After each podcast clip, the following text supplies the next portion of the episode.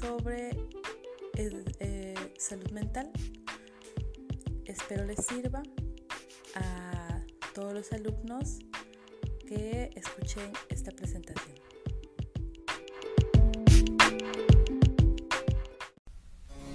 cuentan que en una isla vivían todas las emociones humanas, todas. Vivía allí la misericordia y el miedo, el amor y el odio, vivía también la sabiduría, el conocimiento, la previsión, la vanidad, la tristeza. Todas vivían en esa isla. Un día, un día la sabiduría reunió a todos los habitantes de la isla y les dijo, señoras y señores, tengo una mala noticia para darles.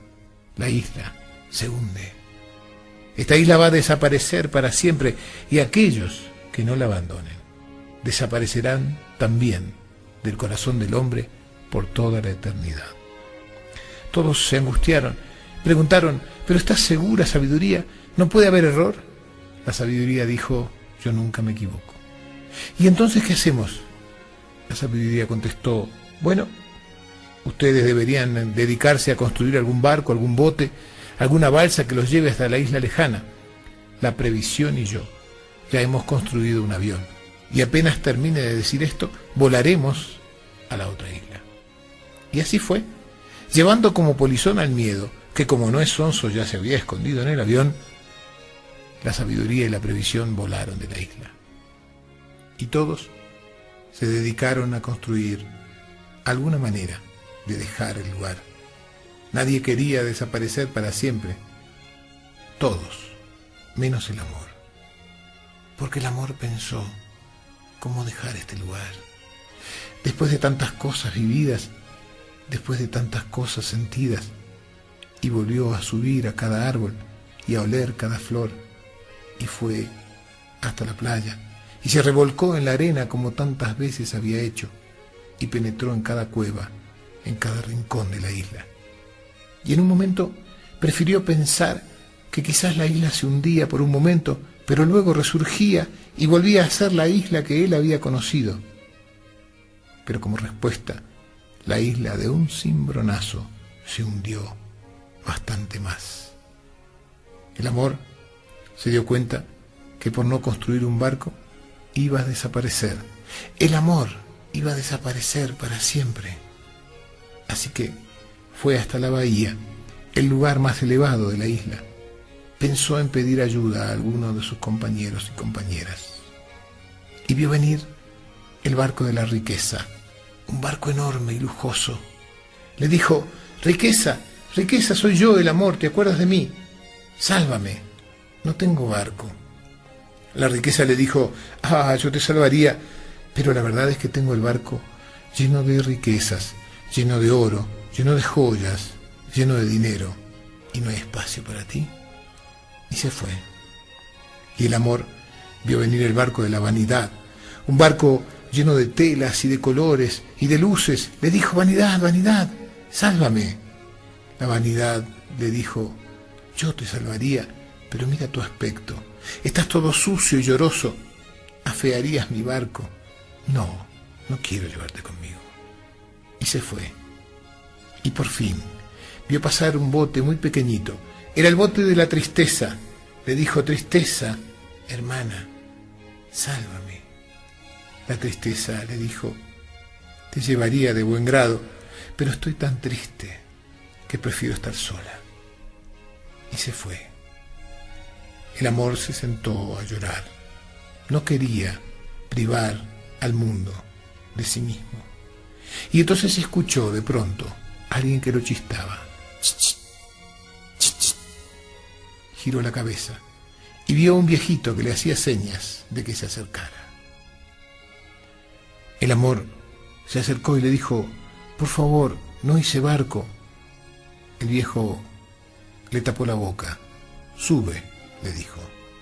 Yo te comprendo. Yo te salvo. El amor subió al bote del viejo y empezaron a remar para alejarse de la isla que unos minutos después terminó de hundirse. El amor se dio cuenta que gracias a ese viejo se había salvado, que el amor iba a seguir existiendo en el universo gracias a ese viejito. Llegaron a la al lado y sin decir una palabra el viejo desapareció. El amor se cruzó con la sabiduría y le dijo, oye, me ha salvado un viejo al que yo ni siquiera conozco, ¿quién es?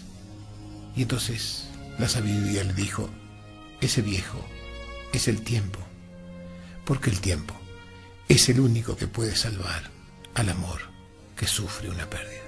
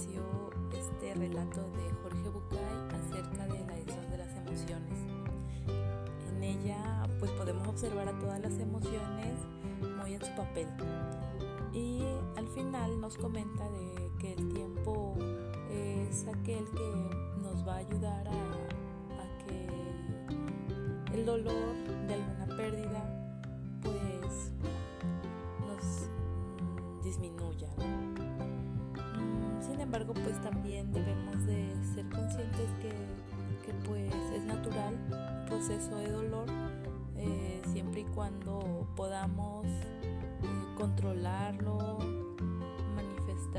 forma saludable y pues no eh, reaccionar de manera de manera abrupta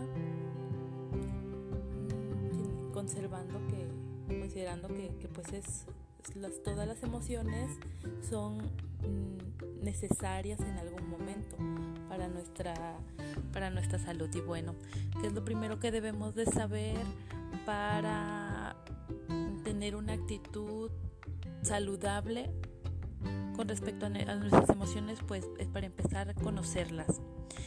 ¿Y qué es una emoción? Bueno, una emoción es una reacción, es un sentimiento. Una emoción es un sentimiento, una reacción físico-somática somática que, que, se manifiesta a través del cuerpo, como puede ser pues sudoración, aceleración del, del ritmo cardíaco, la respiración acelerada, este, y entonces pues estas emociones pueden decirse que, pues son innatas, ¿no? O sea, las, las traemos al, al nacer y um, se dividen en dos que son las, las emociones primarias y las emociones secundarias. Estas emociones secundarias pues son como una combinación de las emociones primarias. Y bueno, para esto les recuerdo si alguien por ahí ha visto aquella película de Intensamente en donde precisamente una niña esta etapa para convertirse en adolescente y se encuentran presentes nuestras emociones primarias. Voy a leerles algunas emociones primarias y mm, me gustaría que imaginaran cuáles de estos personajes este, representan y eh, sus manifestaciones. El primero de ellos es la ira, que genera rabia o irritabilidad. El segundo pues es la alegría que eh, manifiesta euforia, gratificación, felicidad, eh, ganas de volver a sentir, pues esto, ¿no? Alegría. La tercera nos este, se denomina tristeza y se manifiesta pues a través de la soledad, la pena. El que sigue es el miedo y quiero decirles que este sentimiento o todos los sentimientos no deben clasificarse como buenos o malos. Son en sí mismos y por ejemplo en este caso el miedo nos prepara para una amenaza, o sea, es, este, anticipativo. Eh, y puede que el miedo debe de controlarse para pues, pues para que no nos absorba, ¿no? Debemos de salir adelante a pesar, a pesar del, miedo. Pero es importante el control de nuestras emociones. Y bueno, el miedo mm, nos prepara para, para, una amenaza, para anticiparnos a, e, a, alguna de ellas. Y claro, nos produce pues nerviosismo, inseguridad, ansiedad, entre, entre otros, otros estados. Y la que sigue es la aversión, es la quinta pues la aversión es aquello de tendemos a alejarnos de lo que no nos gusta, de rechazo, de asco. Y también encontramos pues la sorpresa. La sorpresa es algo que nos sobresalta, nos desubica, nos asombra, nos desconcierta. Y estas son nuestras nuestras emociones primarias. ¿Pudieron identificar algún personaje de la película con alguno de ellos? Espero que sí.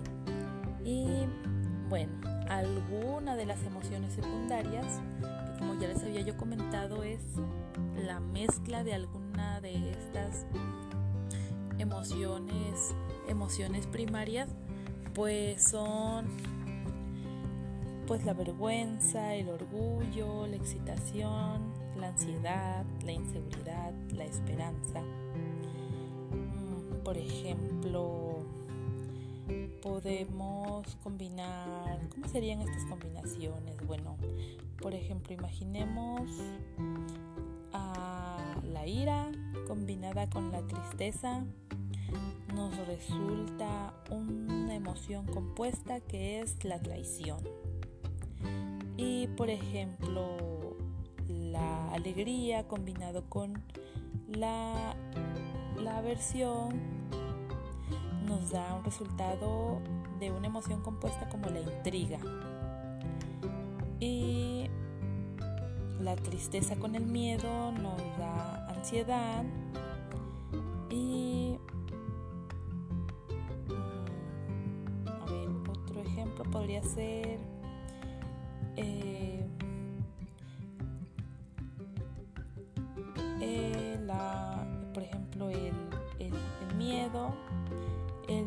la alegría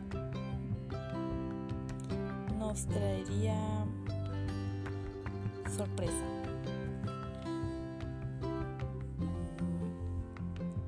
Y bueno, eh, también tenemos o los invito a que, te invito a que puedas investigar cuáles son algunas de estas emociones y para que sea más fácil identificarlos la próxima vez que lo sientas.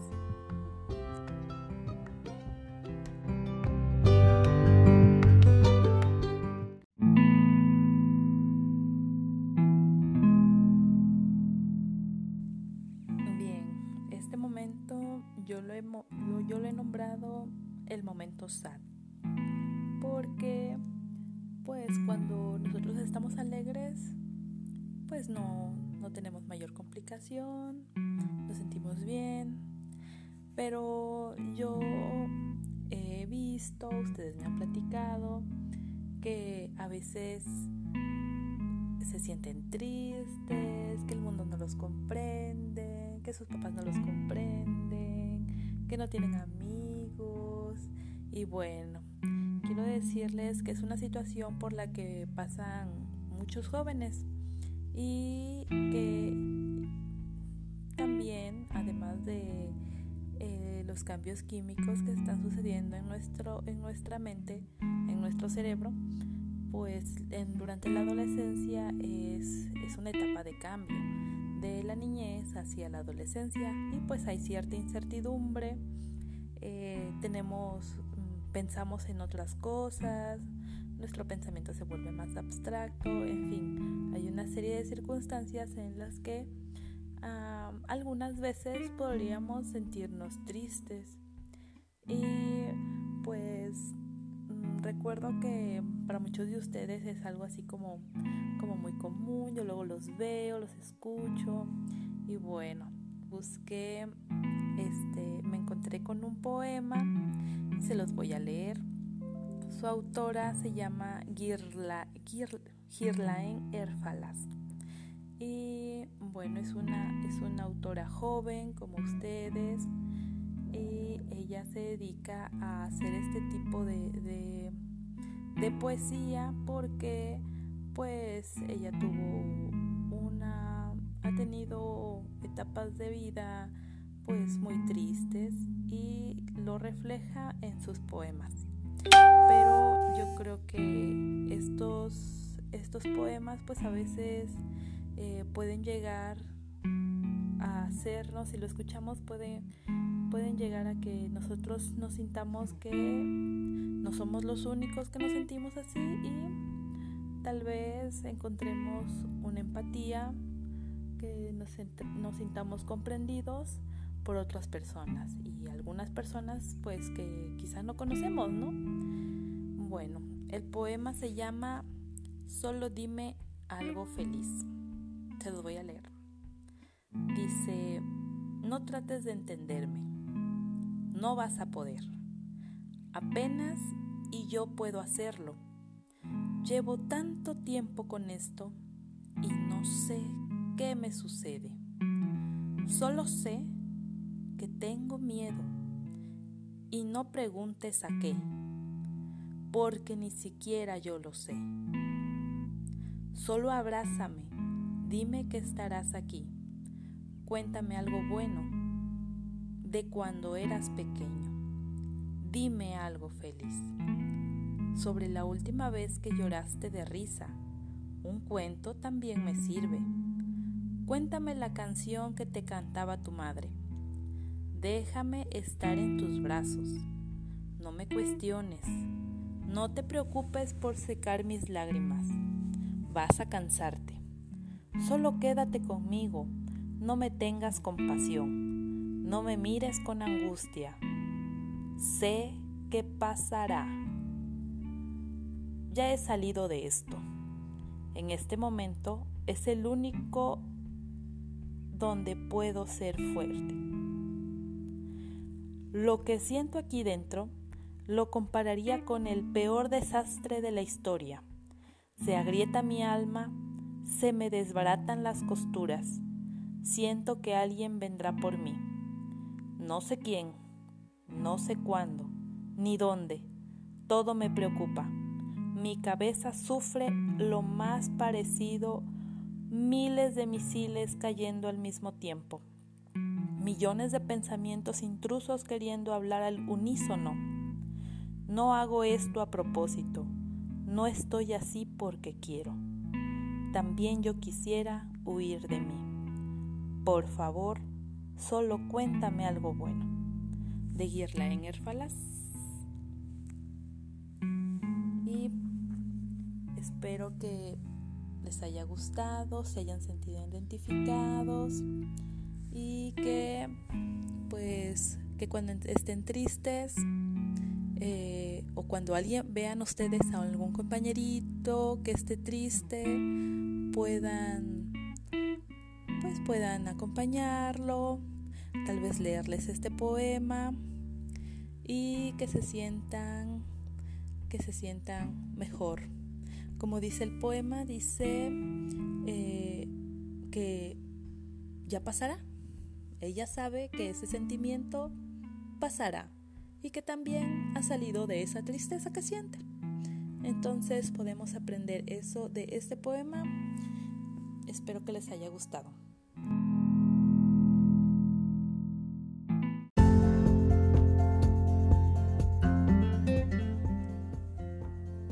Bueno, ahora ¿Qué podemos hacer mm, para tener el control de nuestras emociones?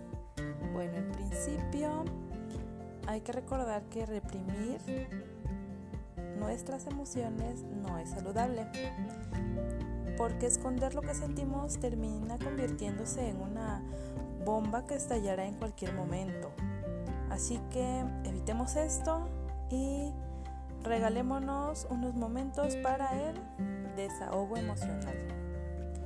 El desahogo emocional va más allá de la explosión, la catarsis, de lo que queremos exteriorizar, lo que sientes con técnicas eh, explosivas, artísticas, tiene que ver con tus emociones. Ser consciente de tus emociones mm, te va a permitir poder desahogarlas de manera consciente. Eh, existen algunas estrategias que favorecen la canalización o la autorregulación, es decir, que tú mismo te regulas o regulas tus emociones. ¿Cómo lo son? Pues ejercicios físicos, ejercicios intelectuales, ejercicios espirituales, terapéuticos, artísticos, este, entre muchos otros. Todo influenciado por el alcance, el interés, la motivación y las condiciones de, de cada uno de nosotros. Algunos de estos ejemplos eh, pueden ser, por ejemplo, para que puedas ah, desenredar esa madeja interior que a veces pues paraliza, nos quita el aliento. Lo que tienes que hacer es escribir. El psicólogo estadounidense James Pennebaker ha realizado un exhaustivo estudio acerca sobre la escritura terapéutica. Según este, este psicólogo estadounidense, es sencillo el ejercicio, pues es una llave para vaciar nuestro mundo interior. Lo primero que debes hacer es escribir todo lo que te hace enojar actualmente, en este momento. Después vas a escribir todo lo que te da miedo o lo que te preocupa que pueda pasar en tu presente o en tu futuro. En tercer lugar, vas a escribir todo lo que te pone triste. Y finalmente, escribe todo lo demás que sientas que traes cargando o rondando. Pueden ser culpas, arrepentimientos, angustias, miedos, etc. También puedes escribirte, escribirte una carta para escucharte a ti mismo y averiguar lo que traes de fondo. Imagina que le escribes a la persona que más te ama, la más comprensiva, la que menos te juzga y a la vez es la persona más sabia del mundo. Le vas a contar cómo te sientes en este momento de tu vida. Cuéntale todo sin reservas, sin miedo, sin quedarte cosas. Y también dile qué quieres hacer con ese tema. ¿Qué emoción te causa? ¿Por qué crees que estás sintiéndote así? ¿Qué podría hacer para qué podrías hacer para sentirte mejor? Pues estas emociones es, este, es lo que nos dice este psicólogo que puedes hacer para, para desahogar todas esas emociones que traen.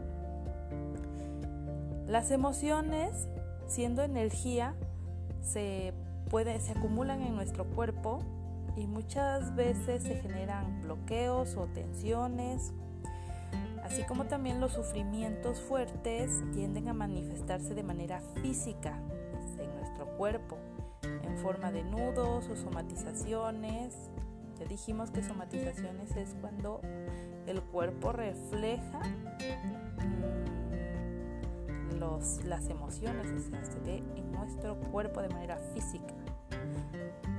Y debemos de comenzar a desalojarlos ¿Cómo se puede hacer? Bueno, Algunas ideas pueden ser bailar. Bailar con la música que te guste.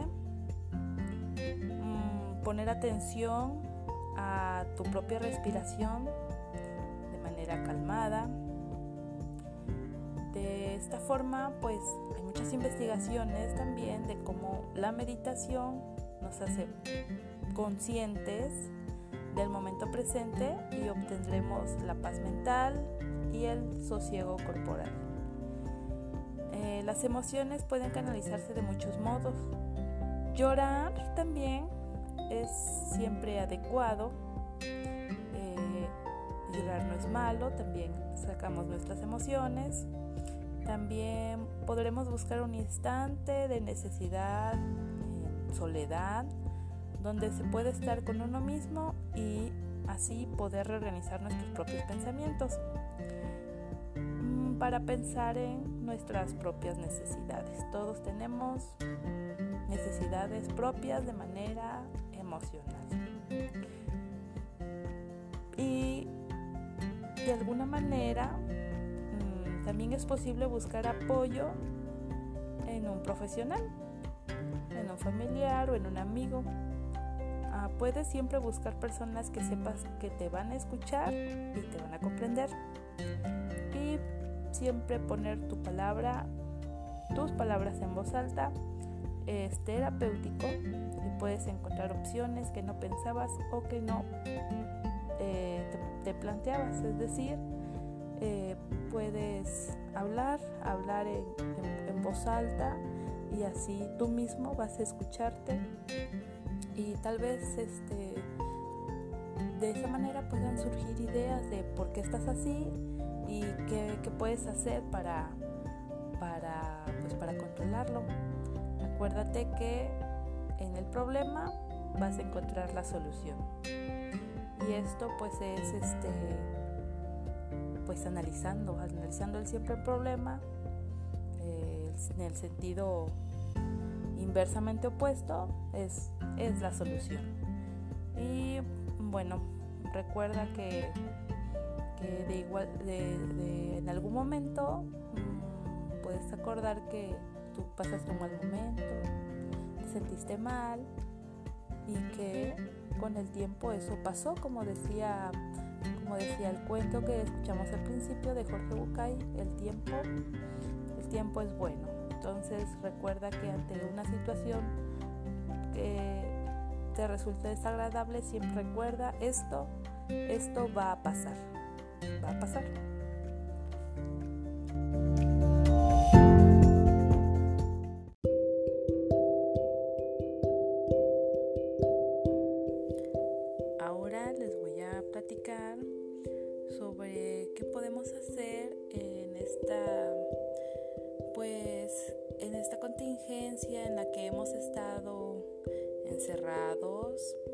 En la medida de nuestras posibilidades, eh, pues hemos convivido con mayor tiempo con, con nuestros familiares. Y no por ser nuestros familiares quiere decir que pues que pues que algunos roces o pequeños conflictos estén pues presentes. Entonces les quiero platicar sobre qué hacer cuando, cuando nos sentimos eh, en una situación tensa con algún familiar.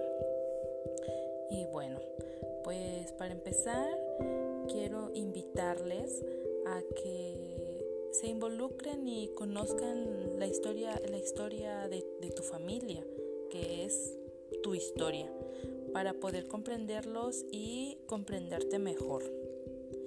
Esa sería la primera invitación. La segunda eh, sería una, una afirmación en la cual te comento que nadie tiene derecho a, atentar contra tu estabilidad mental, física y emocional. Sin embargo, Recuerda que como eres menor de edad, eh, por ejemplo, tus padres, ellos son responsables de tu integridad física y emocional. Y a veces Por ejemplo, nos piden que hagamos caso de lo que nos dicen y cuando no lo hacemos surgen las discusiones. Por ejemplo, cuando te dicen por la noche que dejes el celular y que debes ir a dormirte. Y aunque te parezca molesto, ellos están a tu cuidado. De hecho, el que te lo estén diciendo implica pues que no estás siendo responsable contigo mismo. Es decir, que aún necesitas que ellos te indiquen lo que debes hacer. Es recomendable que si no te gusta te, lo que te digan lo que tienes que hacer, tú mismo debes hacerte responsable de ti. ¿Cómo? Con tus acciones. Es decir, cuidar tu salud física y mental. Es, puede ser tomar 8 horas de sueño para un adolescente. Es importante porque en esos momentos son los, los momentos en los cuales nuestro cuerpo crece y nuestra mente se regenera, descansa y toma nuevos bríos para el día de mañana. Porque realmente, pues para ir a la escuela muy descansados y así poder aprender eh, lo más posible. Lo mismo pasa con nuestra alimentación. Mm, hay que comer comidas chatarras, hay que ver en qué proporciones y cuáles son los nutrientes que nos están aportando nuestros alimentos. También las decisiones que tomamos, eh, la prevención de accidentes, muchas veces nos subimos al árbol, corriendo en la calle donde pasan los coches, eh, no vemos un cable con el que nos podemos tropezar. También habla sobre mm, eh, cómo tú buscas soluciones a los problemas y a los conflictos. Todos ellos en la medida que tú vayas resolviéndolos de manera propositiva, eh, tus papás lo van a ver en ti y posiblemente, posiblemente te den mayor eh, apertura y eh, mayor amplitud para que tú mismo tomes tus decisiones. Cuando esto suceda, quiere decir que ellos han visto, han visto a ti que vas madurando y que es lo más saludable. Eh, lo que también tiene relación con el siguiente punto. Siguiente punto es que debes cuidar de ti, pues solamente tú puedes crear tu propia vida. Tú eres el responsable de encaminar tu propia vida. También toma en cuenta que un familiar puede hacer más daño emocional que un amigo o un conocido, puesto que son personas cercanas a quienes hemos desarrollado afecto o confianza. De la misma manera en como tú eres un familiar para algún otro, entonces de la misma manera en que mm, tú procuras y cuidas a tu familia, ellos cuidan de ti, entonces es algo recíproco. Eh, también recuerda que pues no está en tu poder ni en tu deber cambiarlos a ellos. Eso simplemente no está en tus manos y tampoco es tu deber hacerlo. Y en los casos muy extremos, lo mejor que se puede hacer por el bien de la relación es mantener una distancia y con una persona especialista que pueda ayudarte. Recuerda que no es la sangre, sino el respeto, el apoyo, la confianza, el compromiso y el amor lo que te hace ser familia.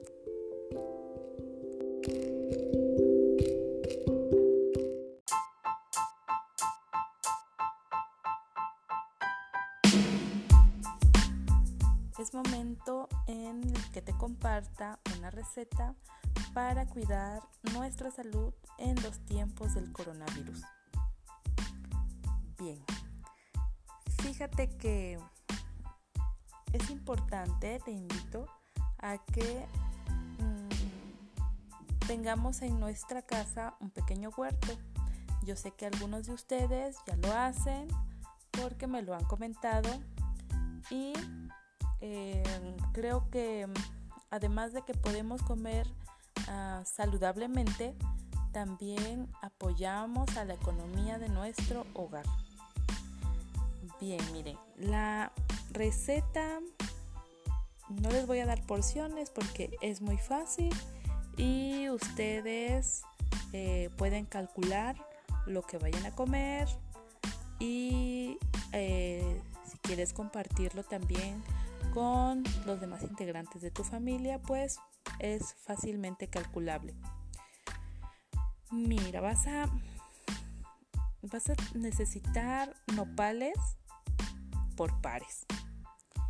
Estos nopales yo creo que es una cactácea que, que se encuentra en el territorio mexicano, es muy propia, incluso está en nuestro escudo nacional.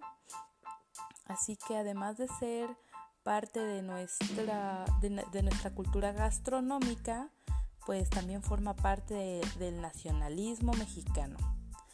Y pues es, accesible y creo que es un, alimento muy accesible a la mano de, todos nosotros.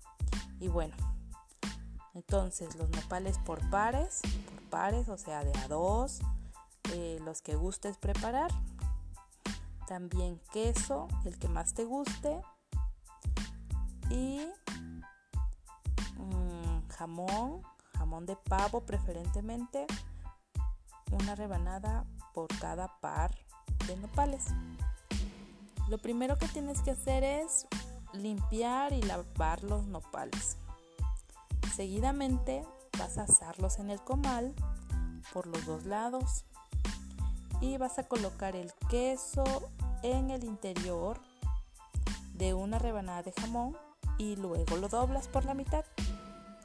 Cuando tengas eso, vas a colocar el jamón con el queso entre dos nopales y vuelves a calentar brevemente sin que se te vayan a quemar. Y es todo. Puedes acompañarlo con una salsa de tomate que más te guste. Esta receta yo sé que es muy fácil y precisamente por eso te la comparto, porque a veces eh, pues ya yo creo que ya estás un poco grande, es algo que tú puedes hacer, este debes de tener cuidado con los instrumentos de cocina, sobre todo con el cuchillo y con el comal caliente o el sartén caliente, el fuego. Este y pues es para que pues para que seas tú más autónomo sobre tu alimentación. Debes de cuidar tu alimentación. Espero que lo intentes, puedas probarlo y espero que te guste.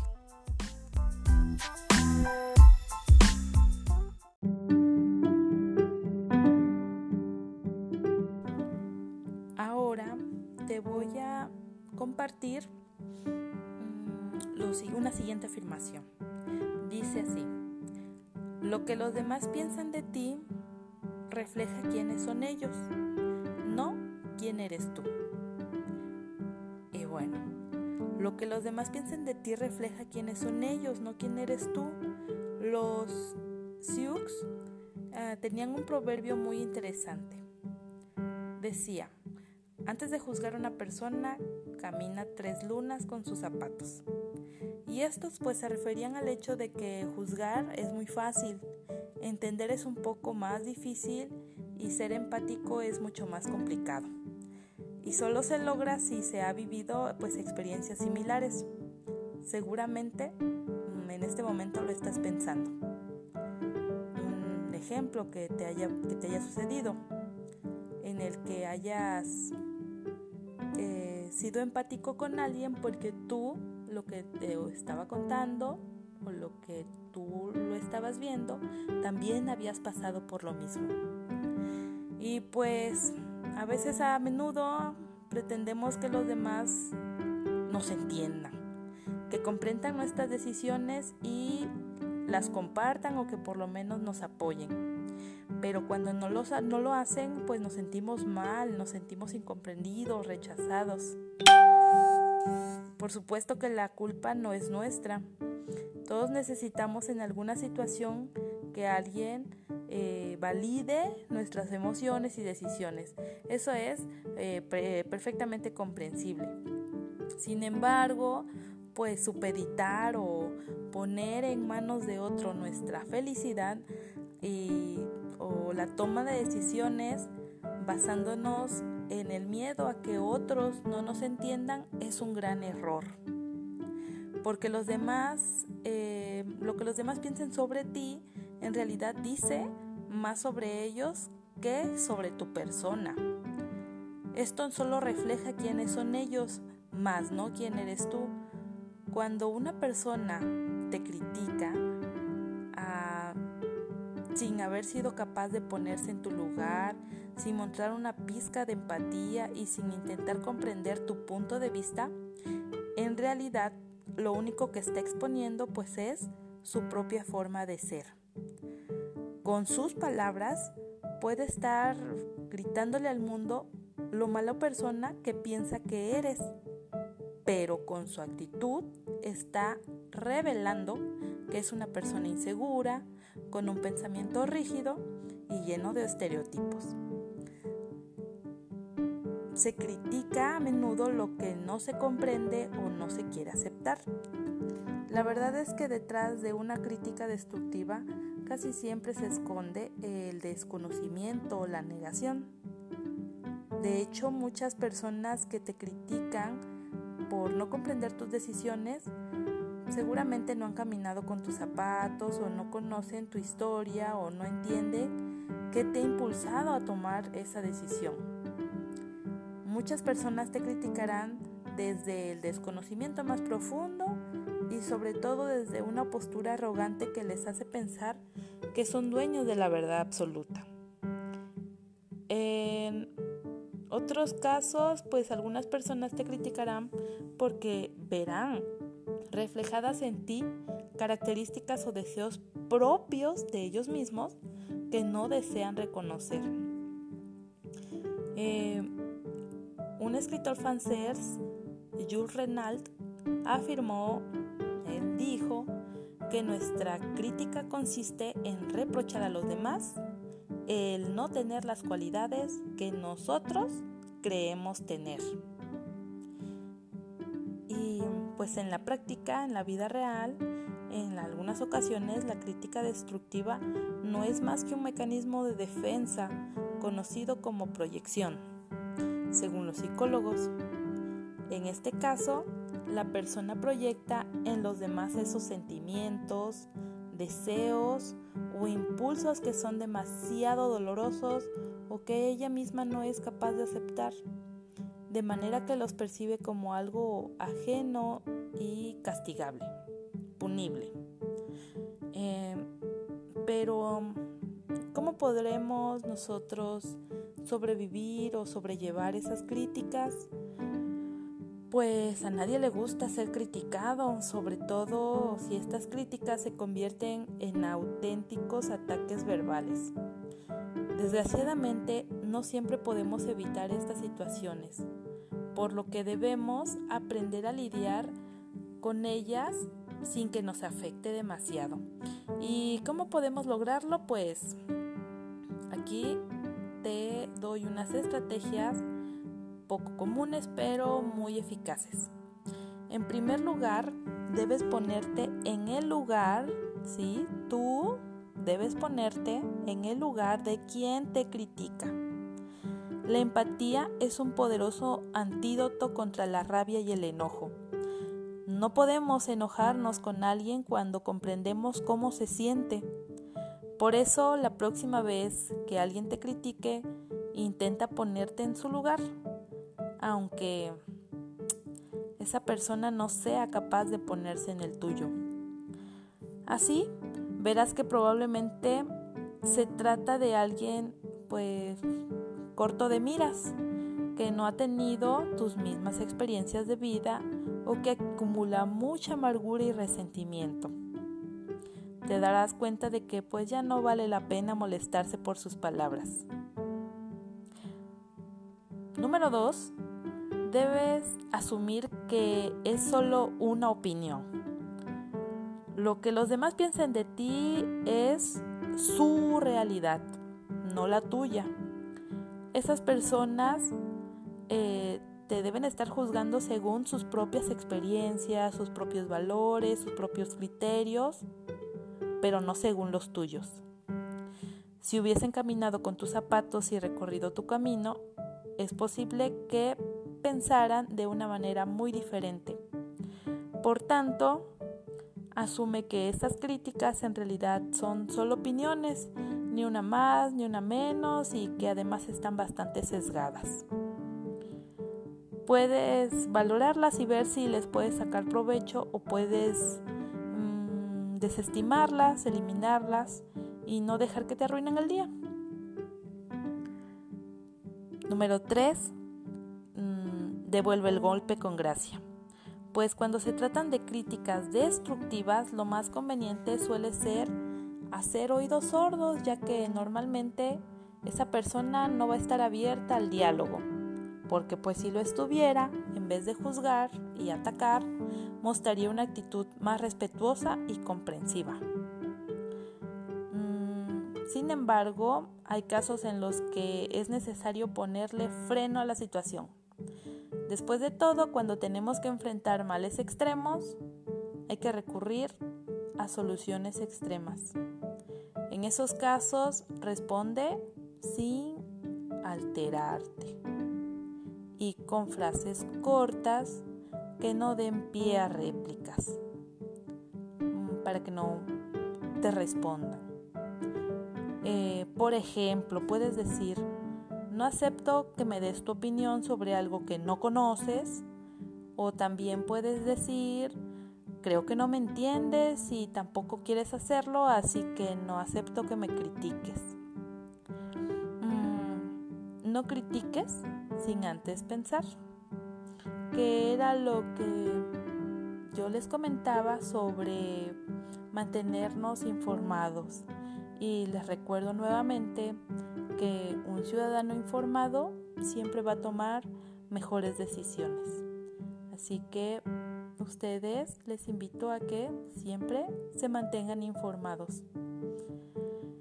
En general, mm, los hombres juzgan más por lo que ven que por la inteligencia.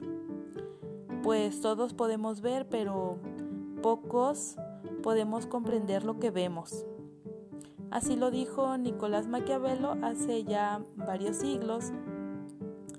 Em, podemos hacer nuestra, ah, mm, nuestra frase esta eh, y mantener, mantenernos vigilantes y asegurarnos que nuestras propias críticas contengan la semilla del cambio, que sean constructivas. Criticar por criticar solo significa que tenemos la lengua desconectada del cerebro. Espero que esta información les pueda servir para que ustedes reflexionen sobre todo este pues si se han sentido o han recibido críticas de este tipo o ustedes lo han hecho, yo creo que es un buen momento para reflexionar.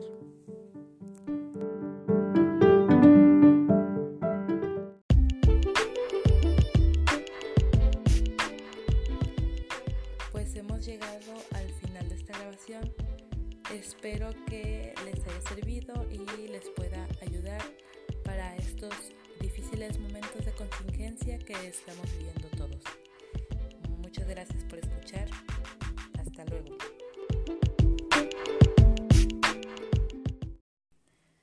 Esta ha sido la actividad número 6 para la experiencia educativa, producción y guiones educativos de académico Jorge Quiroz Barradas y realizado por la alumna Ileana Betanzos Fierro de la licenciatura de Pedagogía del CEA.